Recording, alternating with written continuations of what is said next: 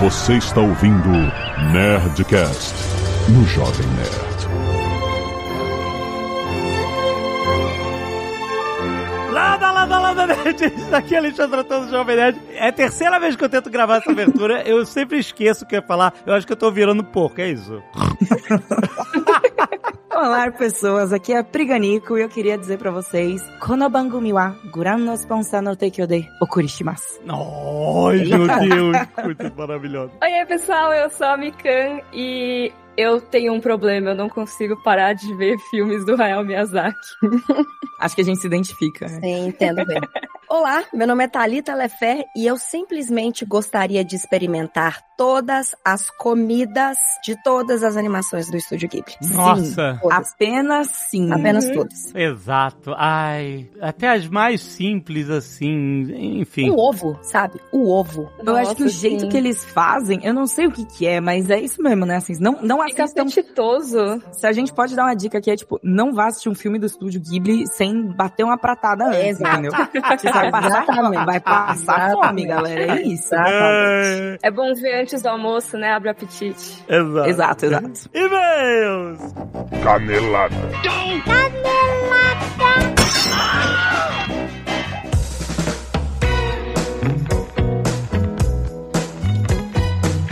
Muito bem, Azaghal, vamos para mais uma semana de e-mails e caneladas do Nerdcast! Vamos. Azagal, hoje nós temos esses dois episódios. Um Nerdtech falando sobre inteligência artificial no mundo audiovisual do cinema e o que, que tá acontecendo. E, e o Nerdcast agora sobre o estúdio Ghibli, sobre toda a arte humana. Não existe nada mais humano do que o estúdio Ghibli. Então, contrastes muito maneiros. Então, escute o Nerdtech também, porque vale muito a pena. A gente tá com duas figuras carimbadas, talentosíssimos artistas digitais, Fernando Royle e Delcio Gomes. E aí, eles estão preocupados? Então, gente, é, foi o que a gente perguntou. E aí, o que, que vocês... Mas assim, Delcio já falou sobre coisas que já estão sendo implementadas. Não tem nem que, sabe, tipo assim, tem Não tem discussão. já estão fazendo e treinando, enfim, tem muita coisa já acontecendo. Mas a gente falou muito sobre Azagal, outra coisa, outro fator que não é tão visível pra quem é mais leigo. Você olha, nossa, um prompt você gera esse vídeo fotorrealista, quase perfeito, etc e tal. Mas pra quem trabalha com efeitos especiais, pra cinema e pra videogames, etc, o buraco é mais embaixo, porque assim, você precisa ter controle sobre o que você está criando, né? Você não pode sair de um texto pro produto final renderizado, né? Você vai querer ter domínio sobre os, sei lá, os esqueletos rigados dos personagens, as câmeras, os efeitos, etc. Isso tudo ainda é muito necessário que tenha o controle humano. Mas, Azagal, e aí que vai o assunto mais interessante. A gente falou sobre como as inteligências artificiais vão chegar nesses programas todos e virar funções Exato, dentro dos exato. programas, né? Como quem já viu que a Adobe fez com o Firefly, no Photoshop teve aquela, né, onda de todo mundo usar o autocomplete pra aumentar capas de disco e quadros famosos e tal, pra Pra mudar o filme, né? Pega o filme na horizontal, né? O padrão e. Ah, como seria esse filme vertical? Uma merda. É isso. Como seria o Poderoso É, Chefão na, na vertical, na vertical? né? Teria mais teto e mais chão. Exato, porra, correto. Mas então, o fato é que é uma conversa muito maneira com dois brasileiros que estão ainda trabalhando na indústria. Ainda?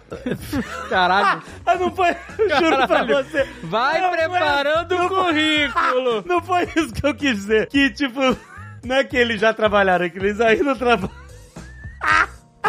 Desculpe, gente, mas então, eles ainda estão trabalhando na indústria de efeitos visuais e tal, de cinema, e é uma discussão muito maneira sobre como a AI está chegando neste universo também, como é que é o futuro do cinema. Tá aí, no Nerd Tech de hoje, trazido a você pela Lura, a maior escola online de tecnologia do Brasil, que além das imersões, dos challenges, dos artigos, dos conteúdos imersivos, das aulas, de todos os cursos sobre UX, desenvolvimento de aplicativos, ciência de dados, gestão digital, tem uma escola de inteligência artificial também na Lura, porque agora, agora a AI está em todas as profissões. Então não é mais nem uma questão de você aprender a codar, você aprender a programar, aprender você aprender a lidar com o mundo de hoje, de hoje pra frente. É isso. Escute esse Nerdtech e aproveite os 15% de desconto Ó. pra você fazer a sua matrícula na Lura. Tudo isso no link aqui do post. Corre, tá muito bom esse conteúdo.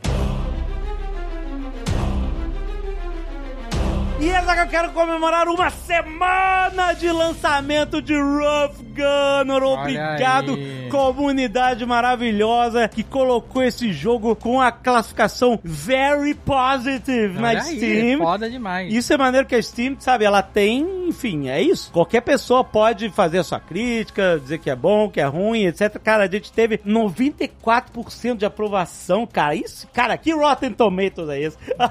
Foi muito maneiro. Obrigado a todo mundo que apoiou. Eu já não sou Azagal de longe.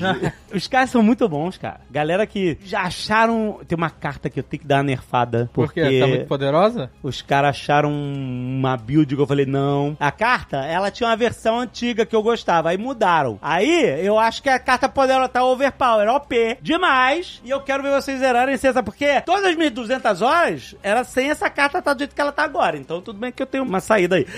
Mas olha, tá lá, Rough Gunner, na Steam, na nuvem, na Windows Store, PlayStation, Xbox, chegando em breve pra Nintendo Switch, então aguenta mais um pouquinho. O jogo tá incrível, fico muito feliz, a gente viu os gringos também jogando, que nunca, nunca ouvi falar Isso é muito doido, de né? Rough Gunner e legitimamente achando o jogo engajante, gostando, achando difícil. Cara, eu achei muito maneiro. Isso Então, é muito assim, legal, porque é, no Brasil não é que a gente, ah, a gente tá numa zona de conforto, mas é a nossa expectativa já era que a galera ia falar, ia Exato. reagir. Porque o pessoal quer curtir as paradas, quer participar, quer ajudar, né? Então Sim. foi incrível ver todo mundo falando e jogando, mas quando algo que a gente cria aqui no Brasil atinge outros países Aham. que não fazem ideia Da onde veio? do que, que é Jovem Nerd, do que, que é Huff Gunner, e os caras começam a jogar e se interessar. Pô, isso é muito legal, porque eles não têm o contexto que a maioria das pessoas aqui tem a respeito disso. Aí o jogo tá se provando por si só, né? Exatamente. Então a gente tá muito feliz. Muito obrigado a todo mundo. Tá lá. Rough Gunner vai jogar porque é um desafio pra sua mente. Tem uma história mega engajante. Se você nunca leu o livro, não sabe nada do universo do Rough Gunner, o jogo foi todo feito pra ele funcionar sozinho, explicar toda a história, explicar todas as mecânicas e fazer você aprender e se divertir. Tem muitas horas de diversão aí. Vai conferir Rough Gunner! Que sucesso inacreditável! E Azagal, temos também as camisetas É comemorativas verdade. do Nerdcast RPG na Netshoes. Olha aí a versão limitada, duas cores,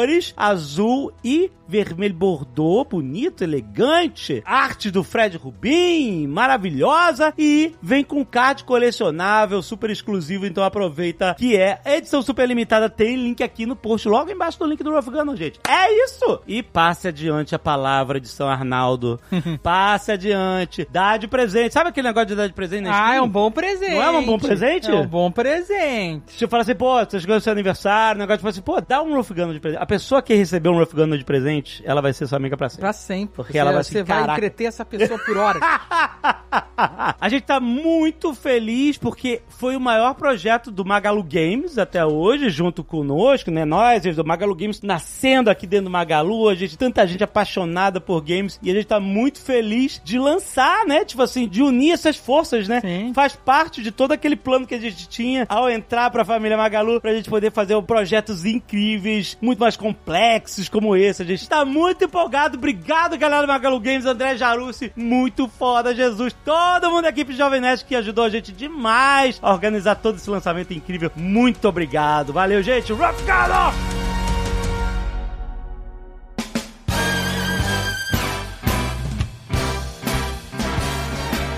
Tá chegando a live do Oscar, Azaghal! Olha aí. Achou que a gente ia ficar de fora? O Oscar de Pijama é dia 10 de março, Exato. ao vivaço no canal do Jovem Nerd no YouTube. Estaremos lá de pijama, que nem você. É, assim como ano passado, né, a gente teve essa ideia, começou, "Ah, vamos fazer uma live e tal. Como é que as pessoas assistem o Oscar? De pijama. Exato. Né? Então, foi a ideia que a gente teve ano passado, a gente curtiu pra caramba e estaremos de volta apijamados. o Beliche Olha. estará de volta Tá lá, e exatamente. teremos maravilhosos convidados. Olha aí, Priganico, Malfátio, Príncipe Vidani, Mary Joe. Esses aí estarão no esquenta do tapete vermelho. Hum, e teremos Ale Santos, Max Valarezo, Catiuxa Barcelos e Gaveta. Olha aí, Zagal. estreante Gavetinha! estreante na live do, de pijama do Jovem Nerd, mas não um estreante em nossas vidas. Ah, não. Mas, pô, a gente tá muito feliz, um, um elenco incrível de participantes, né? Exato. E, e contar com Gaveta esse ano que fala tanto de cinema, Exato. tanto de efeitos especiais. Perfeito. Né? Então, pô, vai ser uma live maravilhosa com pessoas especialistas em com várias óticas diferentes. Puta, vai ser legal demais. Muito bom, dia 10 de março. Anota aí, já tem link aí no post. Bota aí o sininho pra te avisar pra você não perder a gente como segunda tela vendo o Oscar. Vai ser demais! Ó, e a gente tá trabalhando num cenário incrível. Se você curtiu o cenário que a gente fez ano passado e tal, esse ano é o outro cenário. Aham. É que nem o Oscar aqui. Uhum. O Oscar muda todo ano. Exato. Então, é outro cenário, mas de pijama, com beliche. Dia 10 de março.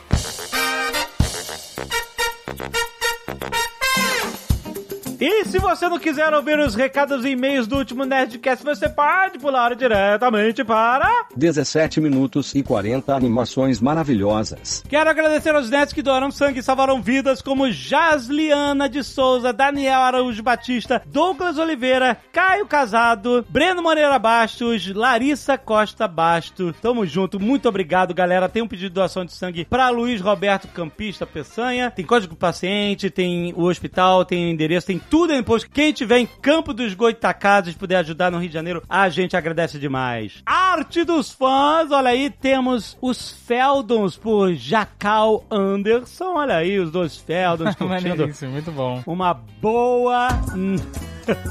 Temos homenagem ao lançamento do jogo Rough Gun por Lucas Tamarose. Olha aí, ele fez um, um, core e um Rough Gun Nossa, muito bom. meio time, muito bonitinho. Obrigado, cara, muito bom. Marcílio Domingos da Silva mandou aqui o projeto Velho Gostoso do Sr. K. Olha aí, mandou o Sr. K e o Azagal. E o Renan Menendez mandou um render 3D irado do Ozob. Maneiríssimo. Muito bom, tem link aí no post. Só que, ó, o Ozob tem que ser mais calvo. Ficou foda. Ah! Mas você pegou muito leve na calvície.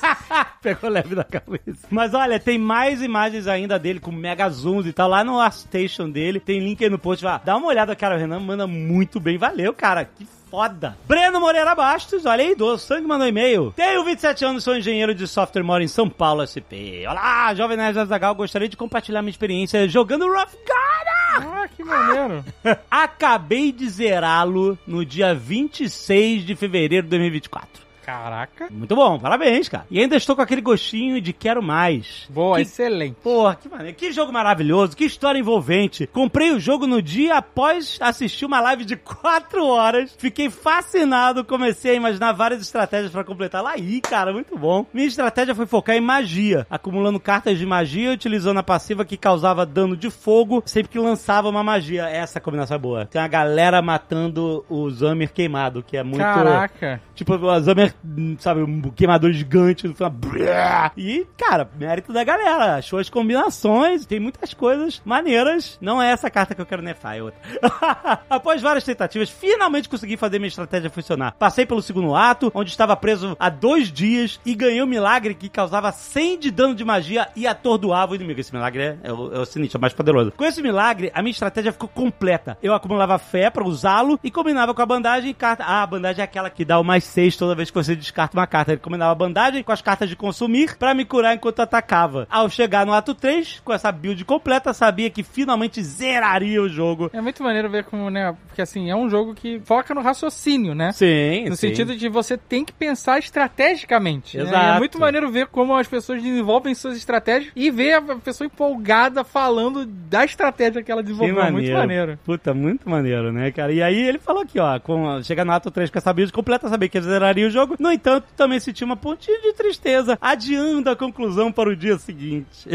Na luta contra o dragão Zamir, minha estratégia se mostrou eficaz. Quase morri uma vez, mas consegui acumular escudos suficientes para aguentar o dano dele. Depois disso, foquei em usar o milagre e atordoá-lo até derrotá-lo. É triste chegar ao final de um jogo que devorei avidamente e ficar apenas com aquela sensação de querer mais. Um pequeno spoiler. Ah, ele falou aqui o negócio do final. Eu não sabia que. Não, não vou falar, não vou, não vou dar esse spoiler. Peraí, deixa eu ver o que ele falou aqui. Ah, não, ele tá muito. Eu não vou, eu não vou dar esse spoiler, mas ele curtiu pra caraca. Ele ficou, Deus! Deus. Muito obrigado por esse jogo maravilhoso e por essa história incrível. Mal posso esperar pelo segundo jogo. Olha aí. PS, Briggs é maravilhoso dublando esse personagem. PS2, deu uma data de lançamento do segundo jogo. PS3, creio que o posto de melhor jogador de Rough Gunner do mundo já tem outro. Pois é, cara. Não, não, já tem muitos. Muitos, assim, muito bom. Aliás, é bom demais que tenha muitos, cara. Que maneiro. Lívia Tavares, 27 anos, São Paulo, trabalha com soluções de uma empresa de logística, o famoso departamento de resolução de pepinos. Ouvindo o Nerdcast 920, lembrei quando comprei o primeiro livro do Ruff Gunner, O Garoto Cabra. Eu ainda estava na faculdade e fazia estágio. E como a maioria dos estagiários pegava ônibus para me locomover. Um dia eu tava no ônibus lendo o livro, tava com a primeira camiseta do Ruff, a vermelha com o símbolo do estandarte da cabra, e com Ah, chifres, é muito maneiro. Após um tempo, chegando perto do meu ponto, fechei o livro e tava me preparando para descer. Quando um homem desconhecido me entrega um panfleto falando sobre Deus. Pronto. Caraca. Ah, que maravilha. Deus te ama, Jesus também. Eu fiquei meio sem entender o que aconteceu. Eu só desci no ponto pra ir trabalhar. Depois de um tempo voltando pra casa, eu me toquei que o nome do. o nome do livro e da camiseta, a camiseta que eu tava usando, né? O garoto cabra, já me imagino. Acho que foi a passagem mais engraçada que aconteceu comigo por conta do Ruff. Obrigado a todos por criar esse universo tão vasto e fantástico que eu amo tanto. Eita, obrigado. ah, muito bom. Fernando Carioca. Só isso. Só isso. Carioca é isso. Essa é a credencial do carioca. Você precisa muito carioca mesmo. Fernando Carioca. Boa tarde, maravilhoso grupo Jovem Nerd. Queria só dar um pitaco muito bacana sobre o conceito de magia da forja de Tondin, né? O, o, o anão que ensinou o Ruff Gunner a, a forjar o arcânio que ele fez, né? A armadura, o escudo, o martelo. Sou amante de fantasia e comecei a estudar conceitos para escrever minha própria língua. Oi, Leonel, bora? Não, não, não, Leonel, tô ocupado, nem começa. Comecei a estudar o conceito de magia em grandes clássicos. E o que me cativou foi a magia em Tolkien. E vendo os canais do YouTube, eu vi que a definição de magia foi exatamente uma fala do Azagal. Eles colocam a intenção no que fazem. Não é uma fórmula mágica, mana, nada, mas a forma como qual os elfos faziam as coisas, imbuíam, né, aquela coisa com as propriedades mágicas, né? Eu achei lindo o Leonel esbarrar no mesmo conceito de sua criação. Parabéns! Escrevemos sobre ombros de gigantes. Abraços e bebam água. Não, estou com uma sede do cacete. Tá Obrigado. gritando que nem um maluco? É, exato. Obrigado, gente. Rough Gunner tá aí, tá disponível pra todo mundo. Como é? Eu quero ver a sua tela final do jogo, seu print. Eu quero ver você me barrar, porque ainda não zerei a build 1.0, que eu não tive tempo ainda. Então todo mundo que zerar antes de mim vai estar me barrando, por favor. Eu não me importo de receber as telas de final de Rough Gunner de vocês no Twitter. Por favor, me mandem que eu vou adorar. Valeu, Rough Gunner!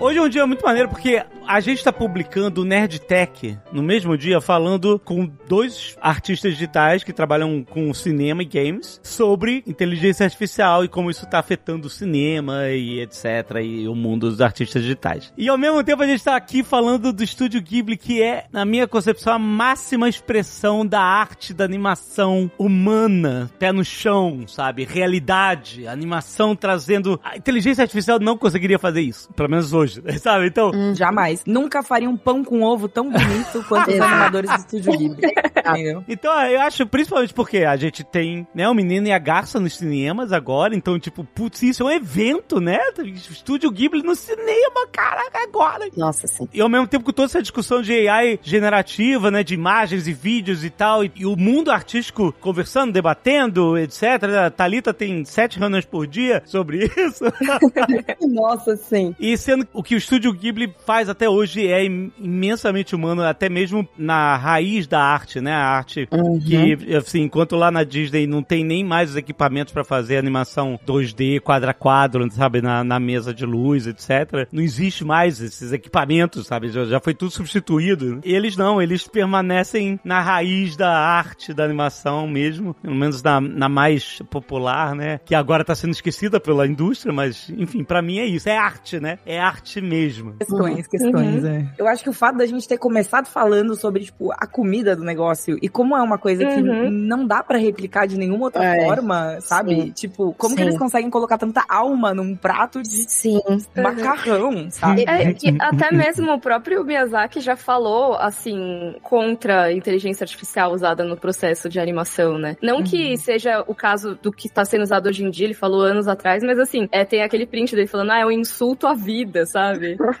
Porque ele se contrapõe muito a esse uso da tecnologia como está sendo feita, né, nos dias de hoje. Tá muito tudo solto, assim, em relação à tecnologia. E ali a gente fica falando sobre AI, é real. Eu tenho muita reunião no dia sobre AI. E eu- isso que vocês falaram, a AI, ela não vai conseguir imprimir esse significado da humanidade, sabe? Que a gente vê e que Ghibli faz isso muito bem. Por exemplo, a gente tava falando, né, do ovo lá, do todo o carinho que tem, sabe? Do castelo animado. Eles fizeram, eu, eu sinto que a comida também vira um personagem, sabe? Uhum. Em todas Uhum. as, as animações, assim. E como que eles conseguem fazer um fogo que também vira um personagem, um fogo com personalidade. Então, eu acho que é nesse ponto que tá muito longe de uma, sabe, de não ser humanos fazendo isso, saca? É porque tudo Uhum. isso nasce da nossa própria imaginação, né? Tipo, a gente imagina, tipo, a pessoa, o ser humano, a máquina, que é o nosso cérebro, pensa assim, pô, e se o fogo falasse e- e desejasse que seu bacon Uhum. queime, saca? Tipo, Isso veio de algum lugar, assim, da cabeça de alguém, e é uma coisa que não dá, não é replicável, assim, sabe? Tipo, é, É, e replicável num nível muito Observar o mundo também, né? Observar e, assim, colocar sua imaginação em cima do que você vê no dia a dia. Que eu acho que é uma Isso. coisa que o estúdio faz demais, assim, né? Muita coisa que é mundana vira mágica com os filmes deles. Aí o que é traz, né, essa pitadinha a mais, assim, de tipo, de quentinho no coração, às vezes a devastação completa, né? Hum, Tipo, eu gosto muito que os filmes do estúdio é tipo as duas pontas do espectro, entendeu? No momento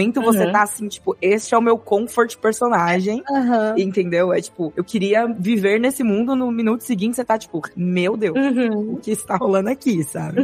É muita energia. Eu, eu confesso que eu tenho que, enfim, reassistir e assistir muita coisa que eu nunca vi, então eu sou mais leigo, sabe? Tipo assim, eu, eu conheci na época do Viagem de que foi, Uhum. é, extrapolou, né, o, o... Acho que foi quando estourou, né? Assim, tipo. É, Viagem de ganhou um Oscar, né? Enfim, é. ganhou o Oscar, é, foi o único que ganhou o Oscar sem ser. furou aquela bolha do nicho, né, de quem gosta de cultura japonesa e foi pro mundo inteiro, etc e tal. Então eu conheci na época Viagem de Chihiro, fiquei encantado, encantadíssimo, assisti umas paradas mais loucas aqui. E aí, tipo, eu não fui atrás, enfim, aí quando veio o Castelo Animado, etc e tal, veio na sequência Castelo Animado, foi isso? Foi, foi o próximo. Foi um pouquinho depois, uns, uns anos só depois. Isso, porque tava muito no hype ainda do Viagem de Hiro e enfim. Mas assim, aí eu, eu confesso que eu fiquei por fora. Então eu queria entender, eu tô aqui pra aprender também. porque eu tô muito interessado. Porque o, o Hayao Miyazaki é um dos fundadores, né, do estúdio, lá em 85, né? Mas eu queria entender, assim, eles têm uma visão, não é só, ah, a gente é um estúdio porque a gente é a reunião de muitos profissionais. Não, não, não. Eles têm uma visão única, autoral, que é mantida até hoje, né? Sim. Eu queria entender, tipo assim, da onde vem essa visão deles de. E por que, que o estúdio Ghibli representa isso até hoje? Olha, eu consigo tirar aqui, e aqui eu vou dar o flex da minha vida, tá? Mas no Nerd Bunker, no site, a gente fez uma entrevista com o Toshio Suzuki, foi uma entrevista assim que só a gente fez, e ele é produtor, e ele já foi presidente do estúdio e tal, e ele produziu muitos filmes do Miyazaki. E na entrevista ele falou justamente sobre isso, que tipo, as aspas dele é tipo, gosto de pensar que os filmes do estúdio Ghibli são divertidos, mas que também carregam valores do fundo da alma humana. Então, é muito isso de tipo, eu acho que a grande pegada mesmo, a grande magia, assim, o que a, a- bruxaria ali acontece, porque eles olham muito pra dentro, faz Uhum. sentido? Uhum. Tipo, eles estão sempre olhando pra dentro e trazendo alguma coisa disso pra fora, Uhum. e eles colocam isso pra fora de um jeito fantástico, sabe? Uhum. E Total. aí, essa é uma das coisas que ele falou. Acho que é uma dos pilares, né, que o estúdio Ghibli tem aí, seria isso de, tipo, sempre trabalhar valores humanos. É uma coisa, inclusive, que a gente sente muito, eu senti muito, pelo menos, quando tava assistindo o Menino e a Garça agora, né, o mais Sim. recente deles. Total, nossa, é um filme 100%, assim, pensando sobre a essência humana. Eu tô muito ansiosa pra assistir. Eu acho que tem um ponto, assim, do estúdio Ghibli, que é muita assinatura deles. Primeiro que é um estilo artístico que se você bate o olho, você sabe, né, que é do estúdio Ghibli. Tanto que o estúdio Ghibli virou uma referência de estilo artísticos, assim, isso é uma, tanto pela paleta de cor, né, que tem uma, uma característica meio ali de Moebius, eu não sei se a galera conhece, mas vale muito a pena pesquisar, assim, estilo Moebius de ilustração. Eu tava vendo, enfim, ao longo, né, da, de todos os filmes e tal, e tem um ponto muito importante que eu acho que todo mundo comenta de característica principal do estúdio, que é como o estúdio faz você contemplar pequenos momentos da vida dos personagens. Aquele momento que você tá vendo, enfim, guerra acontecendo, ou então lá do castelo animado que você tá andando no, no meio da montanha, e como você só para para observar aquilo acontecendo, a contemplação do ambiente, o momento de respiro do personagem. É, tem até um termo sobre isso, assim, que acho que chama mar a palavra, eu não lembro muito bem o conceito. Isso é mar. É mar, né? E, uhum. tipo, vou até deixar você explicar um pouco mais que eu, porque você provavelmente tem muito mais repertório, mas é não aquela coisa. Não. É, você contemplar o vazio, porque é no vazio que a coisa se preenche, a coisa se manifesta. Então, esses momentos Isso. de contemplação, sabe, que o estúdio consegue imprimir na narrativa de todas as animações que ele faz, tipo o momento que a Shihiro tá no trem, que o Totoro tá lá na, na chuva, que a Kiki tá voando pela cidade ali, né? Tipo, ela tá indo lá pra cidade dela. É um momento que você só para e vê o personagem, tipo, existindo. E eu acho que isso é uma coisa muito gostosa, porque você sente que você tá vendo uma história e tá tudo bem o personagem descansar também, sabe? Não, e faz total sentido isso que você falou. E realmente, o Ma, ele é o vazio, né? Ele é o mesmo, o mesmo kanji, né? O mesmo ideograma usado pro vazio. Então é, é realmente para você explicar esse conceito de que, ok, aqui não tem nada, mas o nada também é alguma coisa, né? Uhum. Então uhum. você também pode representar o vazio, né? E assim, essa percepção não é minha, tá? Eu, eu vi num vídeo do Max Valarezo, que inclusive sempre tá por aqui. E esse vídeo foi o, que, o primeiro que eu vi do canal dele, do Entre Planos, que é sobre o vazio nos filmes do Estúdio Ghibli. Infelizmente, uhum. esse vídeo eu acho que saiu do ar, porque o estúdio tem esse costume muito esse triste de dar strike na galera. É. Japoneses, cara. Nintendo lá fazendo a mesma coisa. Os meus vídeos antigos também, todos foram derrubados, e eu acredito que os do Max também. Mas esse vídeo é, assim, se por acaso ainda tiver é, no ar, é muito, muito bom. Se não, deem uma pesquisada nesse conceito de vazio e má no Estúdio Ghibli, que é bem bacana, assim. E eu acho que é isso que a Thalita falou, né? A gente vê muito essas coisas que, se a gente for olhar por uma perspectiva de Hollywood, não são essenciais, não avançam a história, não tem um propósito. E é justamente por isso que é tão legal, sabe? É. Porque você consegue parar e olhar alguma coisa. Você consegue respirar um pouco e ver o que tá acontecendo de verdade, em vez de só se preocupar com o que acontece depois. Eu sinto que tem um ritmo que é muito diferente. Tipo, quando você você uhum. assiste muitos filmes de Hollywood, muita coisa assim, sabe? Você acaba pegando um ritmo, você acaba pegando alguma coisa assim e você se acostuma com isso. Então quando você vem e assiste uma coisa feita ali, culturalmente diferente, você tá se aproximando de uma cultura diferente, né? No caso a japonesa uhum. aqui, que a gente tá falando do estúdio e tal. E você começa a entender esses conceitos, tipo, pô, não é que não existe esse mar, esse vazio nos filmes uhum. hollywoodianos, sabe? Mas eles tratam isso de uma maneira muito diferente. E é uma coisa que destoa muito mais do que quando a gente tá assistindo um filme do estúdio Ghibli. Estúdio Ghibli. Ghibli. Ghibli. Ghibli. Estúdio Ghibli. eu tô assassinando a parada, né?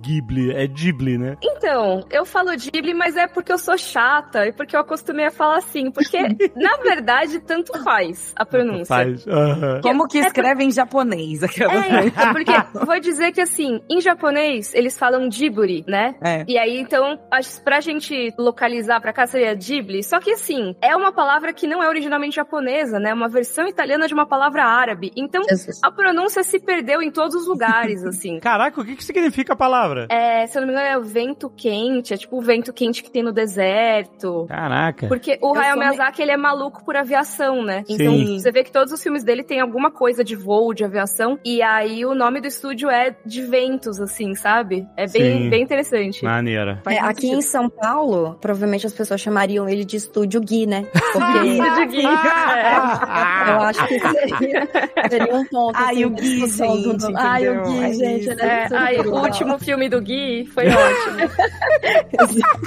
Ainda bem que vocês que estão fazendo essas piadas aí. Eu tenho licença poética, eu sou mineira. É, não, mas eu acho que agora que a gente estabeleceu que é uma palavra, assim, que tem aí o japonês, o árabe, o italiano, é tudo totalmente adaptada, cada um chama do que quiser. Tá bom. É, vamos eu tentar sou combinar. disso. Uhum. Exato, mas vamos tentar combinar de não chamar de Gui, porque senão vai ficar um pouco confuso.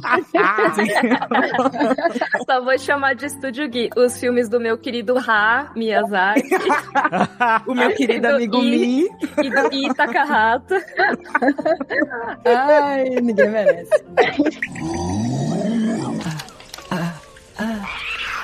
Eu posso levantar um ponto aqui que eu acho que é uma das coisas que me faz também ficar muito envolvida nas animações do Gui. Eu vou, eu vou parar. vai ficar- Olha, não cria esse monstro. É porque vai ficar confuso, assim, com É. certeza, entendeu? É. Ai, tá. Do Ghiblis. É a criatividade, cara, de uma história que eles conseguem estender de um jeito que eu fico, assim, alucinada. Eu acho que um dos filmes que eu mais gosto, não que eu mais gosto, mas que me despertam duas paixões que eu queria estar ali naquele mundo e vasculhar. Primeiro, Castelo Animado, porque aquele castelo deve ser a coisa mais. Mais incrível de todos os tempos. Não é incrível? Pois é, cara. É uma sacanagem. Cara, e tem uma coisa do steampunk ali, né, no castelo. Total, total, pra caralho. Nossa, e é, e é simplesmente incrível ver como é que uma porta abre e aí tem um negócio que gira, e aí a cama, e aí tem fogo. Isas, Isas. Exato, exato, e aí é uma. Cara, é uma parada que faz você querer viver. E um que eu não sei se. O Alê, não sei, Alê, se você já assistiu, me conta aí.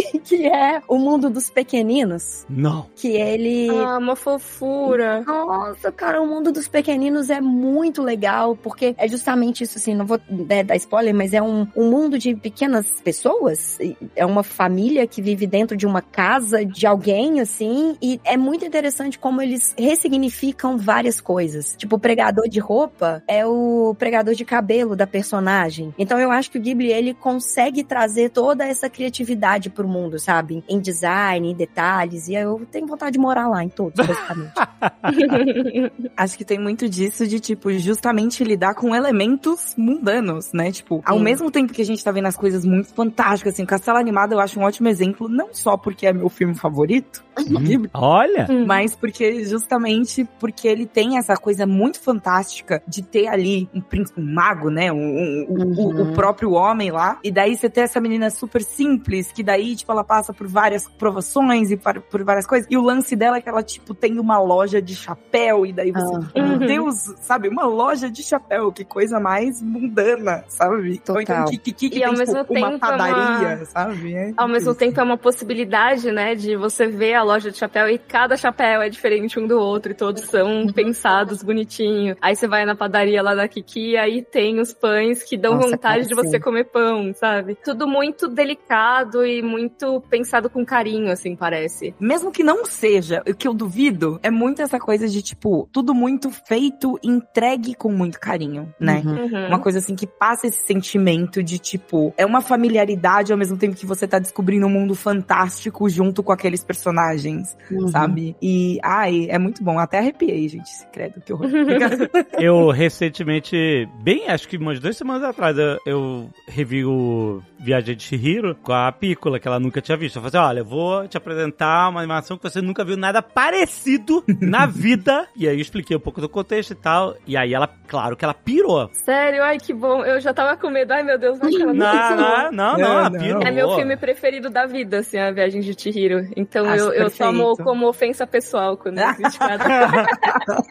brincadeira, brincadeira. Viagem de Chihiro é uma obra-prima, é uma, Uhum. sabe, é tipo patrimônio da humanidade, sabe? Patrimônio material da humanidade, é uma parada pra um alienígena. Olha, assim, veja, isso aqui é. A gente é muito merda, mas a gente conseguiu fazer um negócio desse aqui. Mas às vezes a gente faz umas coisas legais, né? Tipo, isso daqui é uma Sim. coisa legal que a gente fez. É aquela coisa que vai como argumento, né? O cara tá prestes a apertar o botão que destrói o mundo, aí você fala que a humanidade vale a pena. né? exatamente, exatamente. Existe Viagem de Chihiro. Eu tenho memórias afetivas muito fortes de Viagem de Hiro também, um pequeno parênteses, porque foi, tipo, antes do Menino e a Garça, foi o único filme que eu tinha assistido no cinema, do Estúdio Ghibli. Ah. Então foi, tipo, e assistir ele no cinema é uma experiência, assim, meu Deus. Pois é. E aí eu tava, tipo, revendo, que já fazia muito tempo que eu não via, né? Tava revendo e, e é ótimo ver de novo. Tipo assim, é nenhum sacrifício, né, cara? Você vai. Cada vez que você vê de novo, pode ver 30 mil vezes e você vai achar coisa nova. Você vai reparar em algo que você não reparou antes, porque esse é o, o nível da riqueza do valor de produção, né? E aí eu tava reparando. Quando vocês falaram dessa parada do mundano, é tão presente na Shihiro, foi a primeira vez que eu vi isso em animação. Ela tropeça, cai, escorrega, espirra, cai no, no olho dela, ela, ela, entendeu? Tipo, ele se levanta. Ela é desajeitada. E isso Sim. é tão importante quanto qualquer outra parte da trama, porque mostra que ela é, sobretudo, humana. É muito, tipo assim, é, Sim. É isso. a galera tem que fazer, tipo assim, eu, eu entendo, a indústria da animação, etc, vai, a gente tem os focos do que a história tem que contar, etc, mas você vê esses detalhes mundanos, Uhum. sabe, é uma coisa tão rara, e eu sempre reparei que em animação que tem que ser feita a toca de caixa, assim, de, sei lá, animação que passava na, na, na Xuxa, se você reparar, ninguém tem peso. Tá Sim. todo mundo simplesmente andando porque foi desenhado dessa forma e, é- e como tem que ser rápido, foi desenhado de uma forma arquétipa de corrida, etc e tal. E eu lembro que quando eu vi um, um documentário muito tempo atrás sobre Mowgli, da Disney, né, a, a- a animação antiga, né? Como é que é o nome? É o Jungle Book, é isso, né? Aham, sim. Mowgli Menino Selvagem, tem um subtítulo, não tem? Alguma coisa assim. O menino lobo? lobo. Menino Menino Lobo, Lobo. Menino Lobo. É isso aí. Enfim, eles fazem muita coisa com rotoscopia, né, etc. Mas Uhum. é, eles mostram uma cena que o, ele tá levantando o urso, assim, na árvore com as mãos. E aí o peso do corpo do urso, a pele que se, se dobra e... As dobrinhas. E se faz as dobrinhas e se deforma. Você sente que ele é pesado. É tão raro você ver isso em animação. Mas é claro que é um, é um detalhe que custa muito, né? Em termos de produção, né? Sim. Sim, custa demais. E tem que ser planejado, né, Ale? Quando você tava falando até da Chihiro tropeçar, por exemplo, eu não lembro agora quem eu vi falando, mas é uma, eu vi alguém comentando nessa parte de elogiar o Estúdio Ghibli e tudo, que uma coisa que rola até na viagem de Chihiro mesmo é quando a Chihiro ela vai sair do lugar e aí ela vai calçar o sapato e ela Nossa, dá dois sim. toquinhos no sapato, assim, pra Nossa, encaixar no pé. Uhum. E esse é o tipo de coisa que normalmente, mesmo em animações de alto orçamento, você não vê. Sim. Porque normalmente você vai colocar lá no storyboard o que é necessário, né? E erros não são necessários, né? Exato. Total. E eu lembro que eu fui ver depois o making off do Pinóquio, do Guilherme Del Toro. E, pô, além de ser uma animação, é uma animação em stop motion. Então é um negócio caríssimo, muito difícil de fazer, né? Muito trabalhoso. E mesmo assim, eu lembro o Guilherme Del Toro falando que ele teve que inserir ali na- no planejamento dele erros. Então, por Uhum. exemplo, o personagem vai abrir um armário e aí ele abre duas vezes, sabe? Meio que pra checar se ele abriu mesmo, ele tá procurando uma coisa. Normalmente, o- o que seria mais previsível seria, não, ele abre a porta e acha o que ele precisa, né? É o planejamento Exato. da história. Só que eles têm Então. que planejar os erros que existiriam no live action também. E eu acho que o estúdio Ghibli faz isso tão bem, tão bem. No Menino e a Garça mesmo, é, o personagem ele vai sair e aí ele percebe que ele tá de pijama e ele volta correndo e troca de roupa rapidão pra sair. Isso é muito legal, cara. Isso é muito É. legal. Eu acho que esse estilo, assim, eu vou fazer um recorte de animação. Eu acho que todo mundo, eu espero, que todo mundo aqui tenha passado desde o estilo lá do Hanna-Barbera da vida até o Call Arts que a gente tem, né, hoje em dia, assim. E entender as limitações que cada animação trouxe Uhum. na época, justamente pra trazer esse movimento repetitivo, que é, igual a Ale falando, já tem um arquétipo de corrida, já tem um arquétipo de virada de cabeça, né? Naquela época do Hanna-Barbera lá, a maioria dos personagens ter aquela gola alta ou gravata. Sim, a gravatinha. É, é tudo porque é economia de animação, né? Pra você não desenhar o pescoço. Então você vira um personagem de um lado pro outro, e aí tem gravata e parece todo mundo que saiu da mesma loja, sabe? Então Hum. é a gente entendendo os estilos de. Aí as limitações, eu acho que, de animações de cada época. Só que eu quero fazer um contraponto disso, porque, por exemplo, o estúdio Ghibli lá que fez Náutica, se não me engano, é de 80, é bem antigão. É, é assim, né? 84, se eu não me engano. É, é começo dos anos 80. Cara, olha isso, assim, a gente tem uma quebra de entrega de animação, até pela época, até por não se limitar a entregar mais do mesmo. Então, todos esses detalhes do personagem tropeçar, sabe, colocar a cabeça na mesa e a gente sentir o peso da existência nos personagens, é uma coisa que contraponto, assim, a gente, eles entregam essa emoção. E lógico, né, assim, são propostas diferentes de animações mais antigas, até para as animações hoje de Call Arts, né, que a gente fala aí de Steven Universe, apenas um show, Gravity Falls, que tem também as suas entregas, mas a gente tá falando de desenho de 2015 pra cá. A gente vê o peso E eu não sinto, tá? Eu, como maluca por desenhos e animações, eu não sinto que a maioria dessas animações hoje em dia conseguem trazer um peso de todos os desenhos do Ghibli na década de 80, sabe? Tipo, Totoro, Túmulo dos Vagalumes, que eu não consigo falar sobre essa, Uhum. essa animação. Deixa tanto abaixo. Que né? dói, que de tanto que dói, mas é isso, sabe? É o peso das consequências dos personagens. E isso, pra mim, o Estúdio Ghibli traz maravilhosamente bem. É porque eu acho que eles não têm medo de, tipo, não que os outros tenham, tá? Eu acho que a gente tá tratando das coisas, às vezes tratando de um mesmo assunto de formas diferentes, mas o approach que eles fazem é Uhum. justamente por conta da diferença de cultura. Os desenhos que você citou são todos desenhos, né? Tipo, Ameri uhum. Exato. Tem essa bagagem cultural que é muito diferente, né? Tem, tipo, a entrega, ela é muito diferente por conta disso também. Tem toda uma questão que é muito mais forte do lado, né, enfim, do Japão ali e tal, de ter essa coisa de mitos e lendas, de terem os yokais, de ter toda essa coisa, é uma coisa que é fomentada, tipo, essa parte, entre aspas, de fantasia, mitologia, é muito mais fomentado lá, é muito presente em todas as, não sei se eu posso dizer todas, mas assim, na grande maioria das coisas que eles entregam, tem como base essa parte de lendas, essa parte de assim, porque no dia a dia deles, a cultura deles também tem esse lado que às vezes traz esse peso. O jeito que eles enxergam as coisas, o jeito que eles traduzem às vezes uma dor que eles têm, acaba sendo de uma forma muito mais ligada a essa parte, sei lá, mística, Sim. mágica, lúdica, de um jeito muito diferente de regular show e de, e de, de Total. apenas um show e de Gravity Falls. Eu amo Gravity Falls, é uma- um dos meus desenhos favoritos da vida. Ai, eu amo também. É muito Ah, é, legal. Gravity Falls é muito bom. Perfeito. E, tipo, dá pra você amar os dois, né? Eu acho que a Total. Grande beleza da coisa é isso, assim. Tipo, ele trata das questões e às vezes tem até alguma questão que é parecida, né? Tipo, se a gente parar pra pensar aqui, sem limites de tempo e talvez com umas três garrafas de cerveja, a gente chega a, a, tipo, pontos em comum, assim. Tipo, deles tratar dos filmes, tanto os filmes do Estúdio Ghibli quanto o Gravity Falls ali, sei lá, um- tratando os mesmos temas, mas por conta de bagagem cultural e o jeito que eles estão mais acostumados a traduzir esse tipo de sentimento pra mostrar pro público, né? A gente fala com o nosso público, a gente fala do jeito que a gente conhece, né? Meio que dessa forma. Uhum, Sim. E é muito legal quando você não necessariamente coloca um do lado do outro, né? Porque, enfim, o objetivo não é comparar. Mas você, tipo, aprecia os dois, assim, você identifica esses Uhum. pontos. É uma coisa tão, tipo, caraca, dá pra chegar na- no mesmo ponto desses dois jeitos.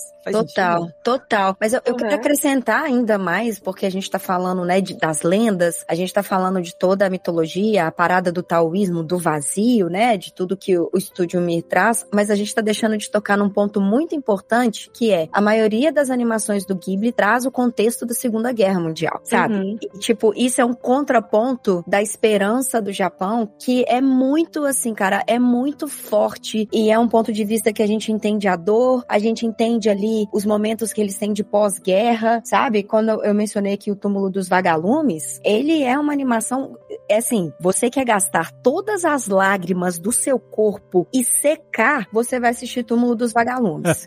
Pior que é, assim mesmo. Desidratar, assim, é isso mesmo. Nossa, cara, e é um contexto de guerra que a sua alma ela vai embora. Ao mesmo tempo, a gente tem o Porco Grosso lá também que traz o contexto de guerra e a gente tem o Totoro que traz o contexto de pós-guerra, da esperança, sabe, do Japão e tudo. Então eu acho que isso é um ponto muito legal de você assistir. O próprio castelo animado, né? Uhum. Tem as Uhum. questões da guerra, dos soldados batendo nas portas e tal. A colina, a colina, eu sempre brinco, gente, mas eu falo colina cucu, cucu. Ih, esqueci. Ih, Cucurisco? Ai, o ruim que esse cucu, cucu, cucu, que tem coisas de guerra também. Então eu acho que pra quem vai maratonar e assistir, trazer e entender esse ponto do adulto fazendo a crítica ao, ao contexto é muito importante. E pra mim o Ghibli, ele toca nessa ferida, tirando o túmulo dos vagalumes que te enterra, de uma forma bem interessante, sabe? Ah, com certeza. E eu acho até que quando a gente extrapola, né, a própria história dos animes é uma história muito conectada com o pós-guerra no Japão, né? É uma coisa que floresceu no pós-guerra. E o próprio Hayao Miyazaki, o Isao Takahata, eu não, não conheço essa parte da biografia dele, assim. É, mas com certeza ele viveu esse período, né, da Segunda Guerra. E ele aborda ele, tanto que no Túmulo dos Vagalumes ele aborda, em outros filmes também. Mas o, o Miyazaki, ele discute muito a Segunda Guerra, porque é uma coisa que acho que assombra ele, sabe? Uhum. A família dele produzia peças para os aviões que eram usados na Segunda Guerra. É muito louco pensar que ele tem esse, é aquela coisa, né? Tem dois lobos dentro do Miyazaki. Um que odeia a guerra e outro que ama avião guerra. Hum. que acha lindo o avião, o avião é maravilhoso. Então ele, ele tem esses dois lobos aí dentro dele. E ele tá tentando lidar com é eles, né? Tipo, É inclusive. isso, é tipo, nossa, avião mó da hora, mó bonito. Guerra é muito ruim. O que que eu faço, né? Socorro, né? Tipo, é, Sim. E eu adoro ver esse conflito que eu acho que aparece muito nos filmes, sabe? Eu acho que é bem frequente. Sim. E tem uns pontos também que tem a guerra ali, mas eu quero falar exclusivamente de Náutica nesse ponto, que traz um contexto de guerra, mas traz todo o conceito lúdico, assim, que Náutica, na minha visão, foi a primeira coisa que eu entrei em contato sobre solarpunk, sabe? Foi a primeira Uhum. coisa que me trouxe um universo de tipo, como assim? O que, que é isso aqui? Que outra utopia é essa? E, de novo, eu acho que Ghibli tá tão à frente do seu tempo em algumas discussões que às vezes você olha e você fala, gente, sabe? Tipo, como? Como saiu da cabeça dessa pessoa um universo tão mágico e tão incrível e que aborda tantos temas com tantos personagens e a gente fica meio, é, cara, nossa, que legal. E mais uma coisa que eu não posso deixar de comentar. Que delícia a maioria das personagens serem femininas, né, gente? Sim, com certeza. Eu, eu acho muito bacana essa preocupação, né, de, de trazer as personagens femininas. Nos filmes do Hayao Miyazaki a gente vê muito, né, que são normalmente as meninas ali crianças, adolescentes, né, na sua maioria. Mas eu acho bacana também que você pega outros filmes e você tem até personagens que são mais adultas, né? Por exemplo, você pega no... Ah, Esqueci o nome em português, meninas. Omoide Poroporo, que é das memórias... As memórias de É. ontem. Memórias de ontem. Memórias de ontem, muito obrigada. Que é também sobre amadurecimento, né? Então eu acho que você tem as mulheres sendo retratadas e sendo contempladas em muitas fases da vida, e eu acho isso muito bacana. Que é uma coisa também que não é uma questão, né, para eles, e aqui a gente às vezes fica pensando, nossa, é difícil encontrar personagens não tão estereotipadas, né? Hoje em dia não tanto, mas antes era. Mas é por isso que as pessoas não, não conhecem o Estúdio Ghibli, porque tá lacrando aí desde os anos 80. Pois é, viu? Lacração. É um absurdo. Eles estão lacrando com um porco voando, sabe? tipo, tá louco. É um, um porco antifascista voando. Voando. Exato. Credo, que povo lacrador. thank you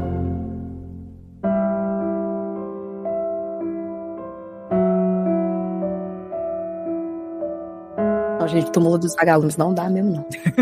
É, puxado, puxado. Nossa, não, é pesadíssimo. Eu não tive coragem de assistir ainda. Eu preciso estar numa fase. Não, não assiste boa não. Tá, tá no conceito de guerra agora lá. Das É, coisas. Vai então. te rasgar, não vê não. Eu É. preciso estar num momento muito bom da minha vida pra assistir, porque eu fico muito mexida com essas coisas. Não, e ele é um filme que destrói mesmo, assim. Eu vi com a minha família, todo mundo desabou de chorar, assim. Foi constrangedor pra nós todos, coitados.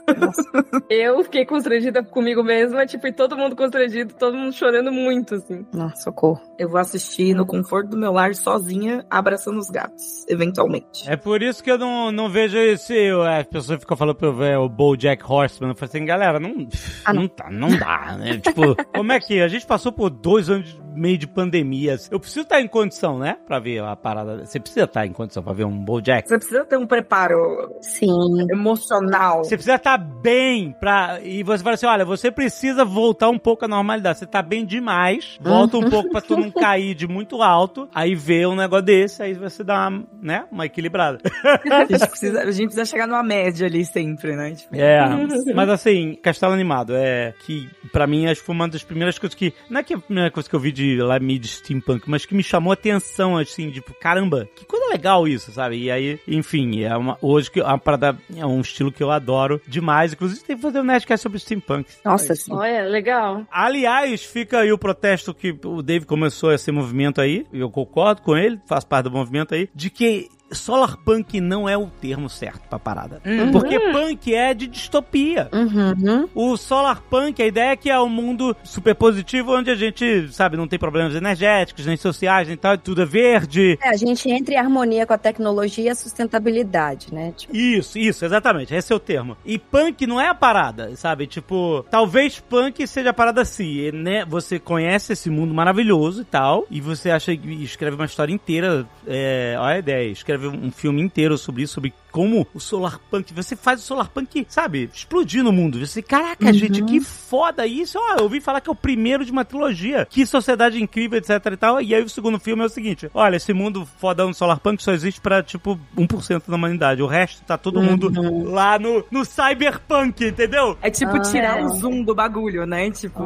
O Solarpunk só pode existir como movimento se é o mundo onde os ricos do Cyberpunk vivem, entendeu? Total. Olha aí, Nossa, sim. nossa, é elite. é- É... A elite do Cyberpunk. O re... Nós estamos no Cyberpunk, todo o resto... Não é tipo a trama do Elysium essa? Eu não sei. A Elysium é isso, exatamente. Então, assim, mas se a gente quiser encarar esse universo de sustentabilidade e tal de uma forma realmente positiva, eu sou contra esse termo do Solarpunk. Deveria ser um negócio mais que representasse o que que é, porque Solarpunk só pode existir em cima do Cyberpunk. algo, né? Exatamente. Ele precisa de um contraponto. Nossa, faz total sentido. Total sentido. Olha, olha, no final do primeiro filme, na primeira animação de Solarpunk, essa vida maravilhosa, né? É uma história feliz de uma família, de, de alguém, de um reencontro. Tipo assim, no final. Ai, olha só, vamos fazer um roteiro aqui. Duas pessoas que estiveram separadas e tal, e passaram. Enfim, aí ela é um romance, é um romance nesse mundo. E, claro, e aí você acha que o drama a dificuldade são a saúde mental deles, eu não sei o que, é um pouco de dúvida e tereréu, mas não, eu, eu só. No final eles se separam e depois eles se casam e fala que ela é. Quando eles vão se casar, tipo, a cena mais feliz, explode a igreja e, tipo, sangue pra tudo quanto é e tá. Meu Deus. Tudo, tudo explode, explode, cai, tudo. E aí, você vê que no o mundo Solarpunk tá sendo atacado pela revolta do Cyberpunk, cara. Ah, legal, hein? É da hora. E aí é o segundo e terceiro filme, pô. Acho Ah, excelente. Quero. isso. Ô, Ale, traz pro estúdio. Vamos, vamos, vamos fazer. Vamos, vamos. E, ó, e é na no- vai ser na Nova Zelândia esse primeiro filme. Nossa, vamos. Vai ser na Nova Zelândia. Ai, sim. Só vamos. Vamos fazer um piloto disso aí, anime.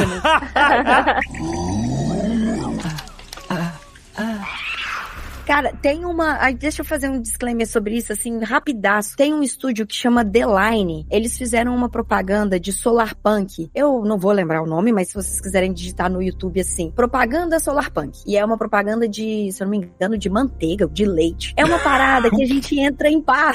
É muito nada a ver, mas eu chorei vendo o negócio. E, e é muito esse ponto aí de tipo, ai, como todos estão felizes, como a tecnologia funciona, tipo, porque eles estão numa fazenda e eles emulam uma chuva, sabe, pra tipo, pra regar lá. Então, é, é muito legal, assim. Depois vocês, vocês procuram. E procuram uma coisa também que chama Planeta dos Abutres. Ah, sim, que tá na, na HBO, né? Isso, que tá na HBO, que traz Tá, no- também. tá no Max agora, gente. Tá- Ah, é, agora é Max. Ah, agora é má. Agora é má. Ai, é má. Procura lá depois, que traz muito também. Eu senti muita proximidade com o Náutica, né? Do estúdio Ghibli, não só pela contextualização de universo, mas pela paleta de cor. Eu, assim, indico muito. Assiste Náutica e depois vai assistir esse Planeta dos Abutres, que seu coração vai ficar bem quentinho também. Assim, Uhum. não é aquela coisa que você fala, meu Deus, que mundo lindo. Mas é bem no, o plot do Ale aí, essa loucura aí. Ah, E é bem legal o Planeta dos Abutres. Fudeu, vai sair um jogo survival de Solarpunk. Caraca, a gente perdeu o controle desse termo! A gente perdeu o controle. O termo está indo pra mídia! Não! Não! Polarizou, polarizou. Perdemos, perdemos, gente. Mas qual que era o termo que o Azagal sugeriu? Não, eu não lembro se ele sugeriu um termo, não, mas ele achava que o Solarpunk não, simplesmente não representava a ideia. Ele só dropou a, a revolta. Ah, legal. É, não, é, é um questionamento válido, gente. É isso. Pode crer, é muito. E Eu acho até que o próprio steampunk eu não acredito que seja muito, Punk. assim, análogo ao cyberpunk, né? Uhum, Então eu acho que realmente poderia ser outra coisa. uhum. Talvez um, um Solar Way, sei lá. Olha.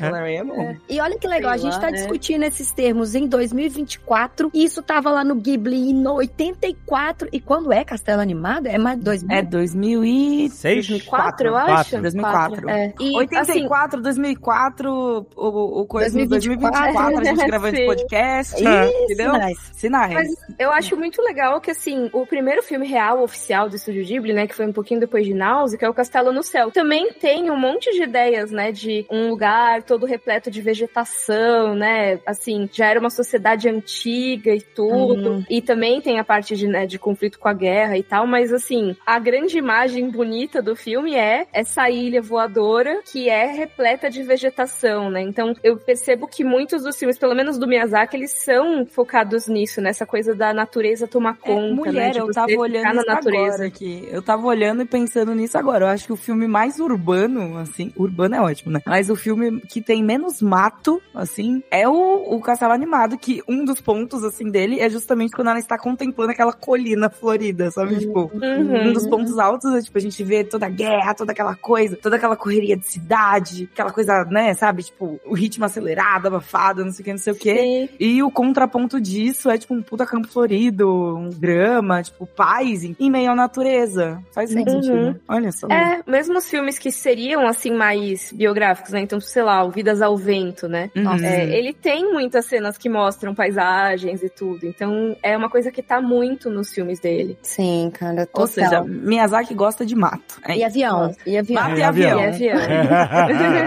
É isso, gosta de mato e, e mar também, né? Eu acho que, Sim. de novo, assim, a gente tava falando em off de efeitos e tal, e a gente tá falando de CGI e como que é difícil emular. Mas, cara, olha como é que o 2D traz a calmaria de um mar, sabe? Olha como que o 2D consegue te trazer o frescor de uma grama. Olha como é que o 2D consegue te trazer um fim de tarde, aquela luz amarelinha que, tipo, abraça seu coração, que deixa seu coração quentinho. E, de novo, assim, eu acho que é uma coisa que o Estúdio Ghibli consegue fazer na limitação da época, porque, sabe, é o que imprime, é a narrativa, é o estilo visual, é o, a história que eles querem contar, é o, é o abraço que você nem sabia que precisava, sabe? Então, tipo, Uhum. todos esses momentos, assim, o mar, a gente não, não comentou muito aqui sobre Pônio, né, que também é uma... Ai, olho é tão Ai, é lindíssimo. E, tipo, aquele mundo debaixo d'água, cara, você fica, tipo, meu Deus, gente, vai maratonar aqui, é sério, assim, tipo, vai, vai assistir, seu, seu coração vai te agradecer. Eu acho que tem que fazer, tipo, uma curadoria de, tipo, filmes do Ghibli para assistir quando você está precisando de um abraço quentinho. Perfeito. Filmes que você assiste quando você está bem e precisa ser lembrado que o mundo é horrível. Filmes que, sabe, tipo, fazer, separar assim por tópicos, entendeu? É, pô, é isso aí. Maravilhoso. Filmes para começar uma revolução. Porra, tem vários. Aí a pauta aí, ó. Ela pegou a É pauta. isso, entendeu? É isso, maravilhoso. É isso.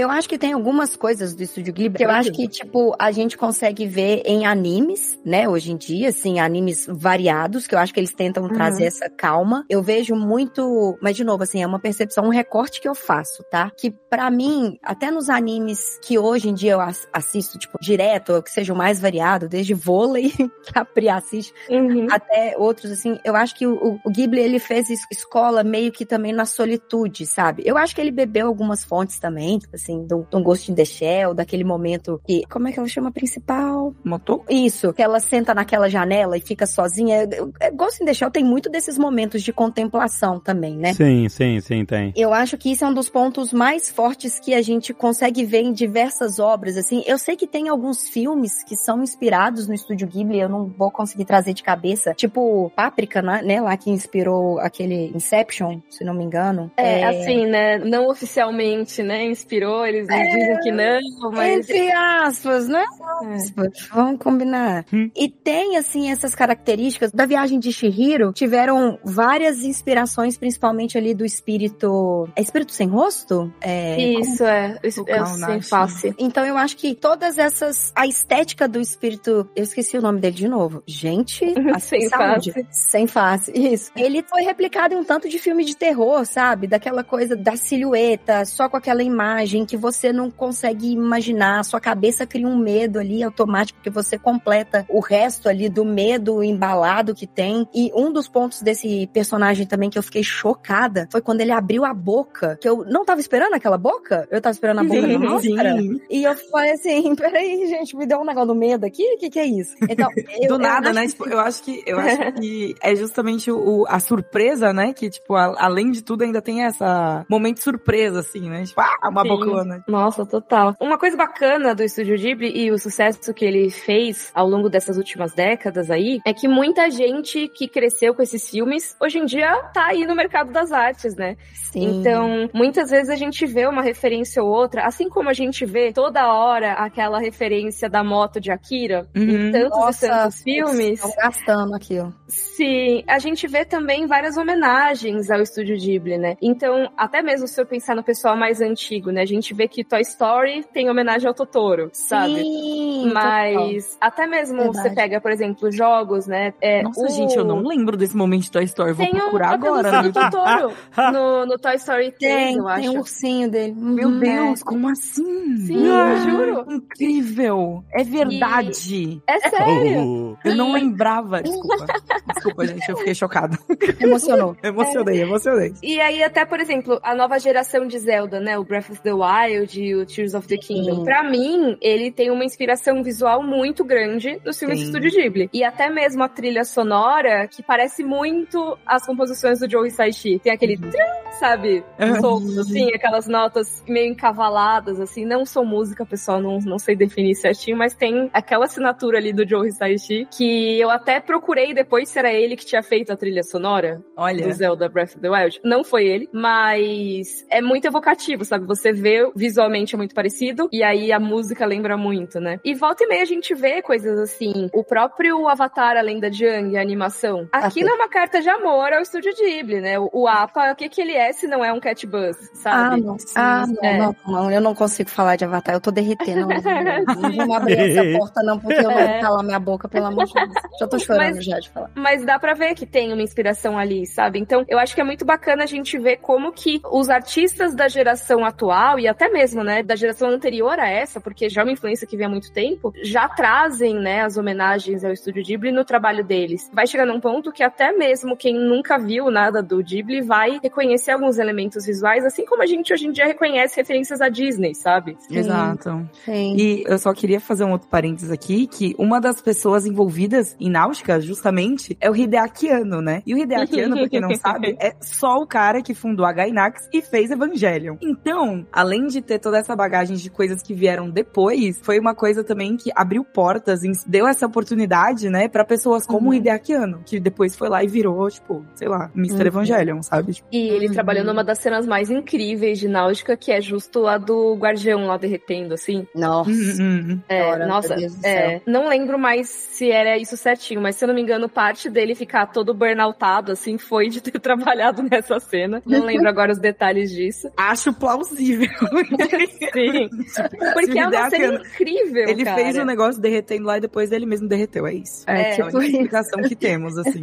Mas assim, a gente sabe que pelo menos a relação dele com o Estúdio Ghibli ainda é legal, que na época não era o Estúdio Ghibli ainda, né? Mas assim, já era praticamente a mesma equipe que o fundou. Mas assim, hoje em dia a gente imagina que esteja ok a relação dele, porque ele dublou o protagonista no Vidas ao Vento, né? Hum, Ele fez. Dublou não, né? Ele fez a, a voz original do Uhum. protagonista no Vidas ao Vento. O que é muito da hora, né? uhum. Hideaki Anno como ator de voz, assim, mó legal. Como isso Uhum. aconteceu, né? A gente fica meio tipo, rapaz, Sim. como assim? Eu quero muito acreditar, aí vocês abriram a porteira da minha mente e aí é difícil, que a princesa Mononoke inspirou muito a Korra, que é, né, a, a avatar pós-Zeng, né, pós a- o The Last Airbender, que é aquela personagem com aquele espírito mais, tipo, vamos botar, vamos quebrar tudo sim. Até a, a loba lá, né, da princesa Mononoke, ela, ela tem esses traços da cachorra urso polar lá da Korra, então eu não sei se eu tô inventando isso ou se eu tô querendo acreditar, tá, gente? Então, assim,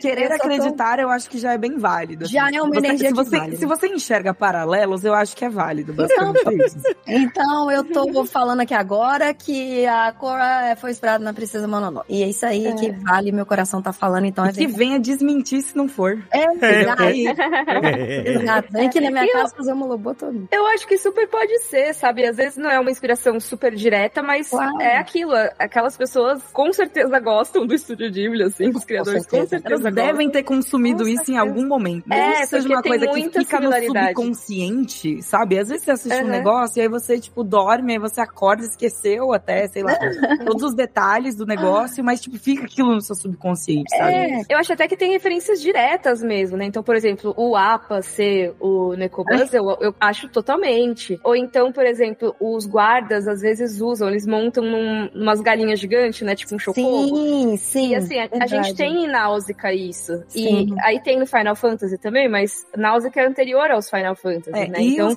e o, o senhor Final Fantasy, esqueci o nome dele agora, um segundo. o Sakaguchi? Isso, ele é abertamente fã de Studio Ghibli também. Aí, É, ó. né, tipo, Tá vendo? Então, tem todo um contexto aí, sabe? Sim. Tipo, Sim. É uma coisa que serviu de base pra muito do que a gente conhece hoje, assim, da, Com da mídia. certeza. E assim, que bom, Exato. com razão, entendeu? Tipo, Com E assim, não, não quer dizer necessariamente que o Hayao Miyazaki tenha inventado 100% de todas essas coisas. Talvez Sim. já tivesse sido usado alguém montar uma ave gigante assim, é, desse comprida, jeitinho. né? Igualzinho ao Chocobo, que todos os jogos Peco-Peco do Ragnarok, todos os jogos fazem, né?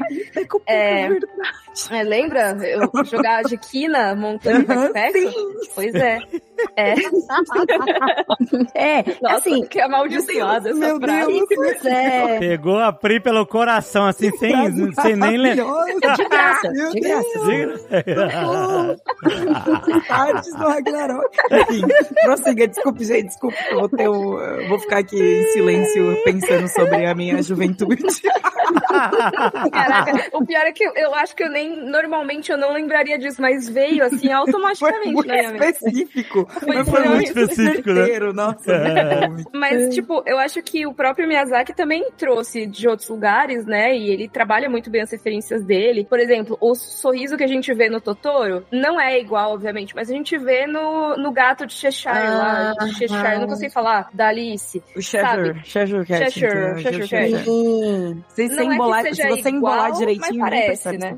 Sim, É. não parece. Sim. E aí, se você pega o Menino Agassi, ele tem um monte, um monte, um monte de referências a animações antigas, animações dos anos 30, sabe? Que você vê Legal. que tem igualzinho, assim, o personagem segurando o negócio igual tem na animação. Então, ele é um cara que ele, ele não tem medo de também dizer que ele viu as coisas em outros lugares, sabe? E eu acho isso muito bacana, porque ele é um mestre de tanta gente, ao mesmo tempo ele ajuda a levar mais referências pra essa galera, sabe? É? Ele pega, tipo, ele não tem medo de compartilhar, não, não é gatekeeper. Imagina, Hayao Miyazaki, É. gatekeeper de coisas Sim. bacanas. Uhum. Lacrador, né? Lacrador, É, né? claramente. claramente, lacrador, gatekeeper, é isso. Lacrador.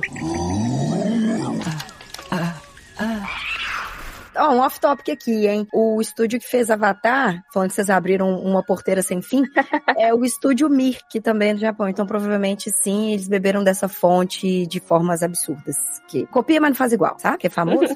mas é, é isso. É perfeito, gente. É perfeito. Vai maratonar, sabe? Pega uma pipoca aí, abraça seu coração, espera a April lançar essa lista, É. vai assistir. Já vai, ó, vou Vai tentar fazer esse time, entendeu? Ver se sai junto com o Olha aí. Ó, ó. Vamos ver, vamos ver. Se Ó, combinar direitinho, gera mídia pra Combinar todo mundo. direitinho, a gente faz um bem bolado aqui. Se eu puder fazer um autopubli safado, Claro. Eu fiz anos atrás uma lista com sugestão de assistir os filmes do Ghibli, uma ordem lá, pra ver todos. Só que tá desatualizado agora porque não tem o Menino e a Garça ainda, né? Acho que é de 2016 esse vídeo, é bem antigo. Mentira, é 2020, talvez, porque foi quando saiu na Netflix. Mas Hum. tem lá, se a pessoa quiser, né, ver do zero assim, que filme eu vejo antes? Não, eu ia- Giro. Eu ia, eu ia, inclusive, fazer um adendo aqui, que eu descobri aqui que o Estúdio Ghibli colaborou com a Lucasfilm em um curta com o Grogo. Claro, óbvio que ia ser com o Nossa. Grogo. Óbvio, o personagem mais Ghibli-coded no universo Star É Wars. verdade. Pior tipo, é. É o Grogo e os Porg. Porg é muito Ghibli-coded. Porg também, é, né? É. totalmente Ghibli Coded, meu Deus. É muito. Se aparecesse um num filme, assim, a gente nunca ia nem suspeitar que, que era, tipo, de Star Wars. Caraca, eu estou chocado. Nossa senhora, não. Ele não vai me faz gostar dessa porra. Ele é um bonequinho do estúdio Ghibli que veio Não, pro Star não, Wars. não, Cara, não. todo mundo resgata esse bicho, chuta esse bicho, esse pobre. chega! Chega Não, tadinho, não, vai ver o que voa. Não, não, não, não. Ai, Thalita, eu quero muito ouvir uma opinião sua sobre um dos bichos que aparece no Menino e a Garça depois que você assistir, viu? Porque tem um bicho lá, a energia porg, assim. Ah, não, não. Eu não vou ver, já não vou ver mais, não. Tem que acabar. O lacrador quer copiar Star Wars. chega, não vou. Mas enfim, existe esse curta chamado Zen, Grogu and Dust Bunnies. Então tem, tipo, é, é- é do Grogu com bicho. Gente, tipo, tem tudo pra ser um sucesso, sabe? Claro. Saiu em 2022 e tá no Disney Plus. Nossa Porra, sucessão. Vê aí, depois a gente conversa. Vamos marcar de conversar sobre ele? Vamos acabar, vamos acabar, vamos acabar. Tadinho, gente, tadinho do Grogo. Não. Mas assim, quando a gente vê o episódio 7, né, de Star Wars, a cena que a Rey aparece e ela tá lá, né, procurando peça e tudo, cara, é náusica. É igualzinho. É verdade. É verdade, é Náusea. verdade. É igualzinho. O que por si só não é um problema exatamente, né? Porque, na minha opinião, Náusica também tem muito de Star Wars, né? Também Uhum. pega muita coisa. Eles se retroalimentam, sabe? Eu É, gosto disso, sabe? Quando o negócio fecha o ciclo, assim, sabe? Tipo, eu vou fazer uma referência Total. a você, e aí você vai e faz uma referência a mim, e todo mundo fica feliz no fim, sabe? Tipo, uma coisa assim, Pois é, e aí no fim a gente faz um curta do Grogo. Não, sabe? É isso, Não, ah, gente. não. Que difícil. Não, você fala isso porco aqui, mais uma vez eu vou, vou, vou- não, gente, não, vai. pode fazer a referência que quiser, mas não me mete um negócio, mete um porco, sabe, pega porco, lá, me- mete um porco direto, agora não traz esse porco, não, que, que cara, que ódio que eu tenho desse bicho. É. Mas, não, não, tem que acabar. Ele serve o propósito dele, que é basicamente gritar e Irritar. virar pelúcia. Ah, Então, tipo, é, é gritar e vender boneco, sabe? Tipo, É. é, isso. Tá eu compraria muito um boneco de porco. Eu sou Ah, muito. tá. Nossa, assim, é isso. Eu acho que eu compraria também. É, eu sou, eu ah, sou não, muito não. suscetível ao marketing. Vocês é que financiam esta merda. Sim, Aí chega pior lá é que eu próximo. financio Ai, mesmo. é isso mesmo. Não, eu mas, tenho um Baby Yoda de pelúcia. Ai, ai, ai, Olha ai, lá, ai. mas eu mãe de Grogo, mãe de Grogo. Eu preciso dizer que eu fiz as pazes, assim, só um, um parênteses, nada a ver também. Fiz as pazes com Star Wars depois do Visions. Eu achei. A, a primeira temporada do Visions me deixou de coração quentinho. Alguns Nossa, ali, Visions mas. é muito legal. É. Visions é uma parada, eu acho que é a parte, assim, que é muito fora da curva, que tem estúdios maravilhosos produzindo. Mas deixa eu só fazer um, um parênteses voltando ali. Gente, eu prefiro comprar um porco de verdade que vai ficar dentro do meu box do que comprar uma pelúcia do porco. Eu não tô superando. eu não tô bem. superando. Eu só fechei minha- meu rage aqui, mas. Enfim, Star Wars Visions também pegou muito do estúdio Ghibli. Vale muito a pena maratonar também. Vale, é muito legal. Menos aquele da banda, que é muito chato. Nossa, muito Pô, não, da banda é mó legal. Da banda é legal. Eu gosto do que é do Astro Boy, que não é o Astro Boy. Ah, do Astro Boy é legal também. É. Nossa, pensando aqui, eu conto nos dedos também. Eu acho que os que eu gostei, viu? Que- Sério, eu Nossa. gostei bastante. Eu gostei, é tipo, eu acho que todos eles são legais, uns mais que outros. Eu chuto que os que a galera mais gostou são os que eu achei muito assim, tipo, nossa, nossa, gente, sabe? E um dos que eu tava mais esperando, que era do Trigger, dos irmãos gêmeos lá, era tipo, nossa, Ai, eu tava cara. muito hypada, e aí eu não sei se isso É, estragou, eu achei entendeu? meio qualquer coisa do Trigger. É. Eu gostei porque a animação é bacana, mas a história em si eu não, não curti É, tanto. foi meio tipo, olha lá, eles fizeram Promare de Star Wars, sabe? Tipo, enfim, Oh, mas isso, então. isso é papo para outro cast. É. exato. Só pra Verdade. fechar a porteira que vocês abriram, quem fez esse episódio aí foi o Estúdio Mir que fez Avatar. Tô falando que vocês abriram um monstro aqui, vocês não estão entendendo. É? É isso.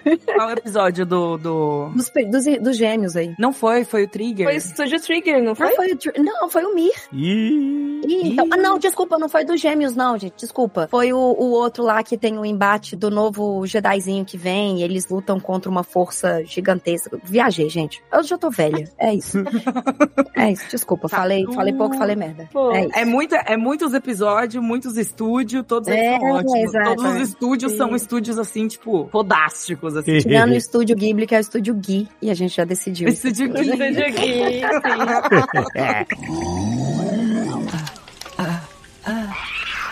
É, a gente não vai dar spoiler do, né, Menina e a Garça. A gente vai ao cinema. Aproveita essa oportunidade de ir ao cinema pra ver no cinema. Exato, ó. Sabe-se lá Uhum. quando que a gente vai conseguir ver um filme do Estúdio Ghibli no cinema, de novo, Uhum. gente. Sim, de verdade. nossa, é uma oportunidade de ouro. Se tiver em cartaz na sua cidade, veja, por favor. E veja Exato. mais de uma vez, hein? Porque É, esse isso- filme isso- ele cresce quando você vê de novo. Eu ia falar isso também, tipo, não é um filme simples, não é um filme tão coração quentinho, E é um filme que tu vai ter que ver o vídeo entendendo o final de... É isso? O final não, mas talvez, tipo, o meio ali, tipo, o negócio, entendeu? Tipo, é um filme que dá um negócio, assim, dá um secretário, mas ele é um filme muito autobiográfico, né? Do Legal. Miyazaki, né, Mi? Uhum, É, é, me corrija se super. estou errada. Mas tem várias referências a, tipo, outras obras dele, do passado e tudo mais. Tem várias coisas autobiográficas ali. Sabe uma coisa sobre esse filme também? Que eu acho que se você não, não entender ele, tá tudo bem, sabe? Porque talvez Sim. Seja vibes, sabe? É um filme Exato. vibes. É um filme vibes. Eu acho que essa é uma boa descrição. O que, É. que ela diz, entendeu? Tipo, vibes. Como você É. interpreta isso, Vibes. cabe ao seu coração. É, eu, eu sinto que tem tantas interpretações possíveis pras coisas, porque tem muita coisa que é simbolismo, sabe? Sim. Então, meio que cada um vai compreender de um jeito, de qualquer forma. Então, lógico, pode ver explicação e tudo, mas na real, eu acho que não entender também faz parte, sabe? O verdadeiro menino e a garça são os amigos que fizemos pelo caminho, né? Tipo, é uma coisa meio, Exatamente. tipo, cada um vai tirar o que consegue tirar dali, assim. Exatamente, Priscila Ganico, é isso. Muito bom. Quero assistir. Ai, muito lindo. Nossa, que privilégio ver É, o filme que dele no privi- e ele é cinema, muito assim. bonito, sabe? Tipo, além, enfim, Uhum. a mensagem é bonita, os personagens Ai, é lindo, bonito. A garça é horrorosa. A garça aqui, assim, tenebroso. Nossa, Mas ela é horrorosa de jeito legal, né? Pesadelos, assim, mas é. É. muito legal. Mas assim, É meio o mesmo princípio do design do sem face. é. Uh. É, é isso. Eu acho que É, foi isso que é me os pegou, me pegou estranho. Me sim. pegou muito desprevenida, entendeu? Então, é, aí eu acho que eu fiquei com essa impressão, assim. Mas é um filme muito. Eu gostei bastante do filme, né? Então, eu estou empolgada. Quero que mais pessoas assistam. Quero ter mais pessoas pra discutir sobre o filme, Ai, sabe? também, Acho que esse é o também. sentimento, assim. Então, por favor, quando vocês assistirem, gente, vocês mandem mensagem pra gente.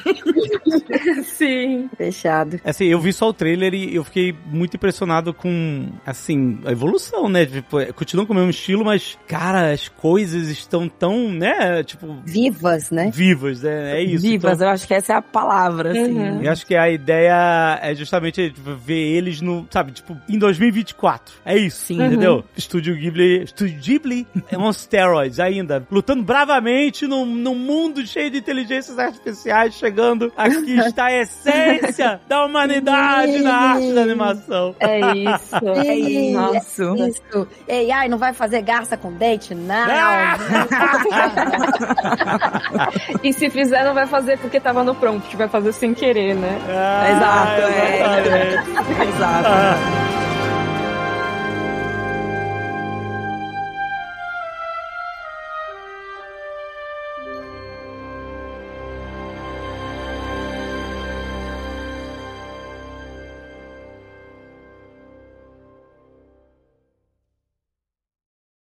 Este Nerdcast foi editado por Radiofobia, podcast e multimídia.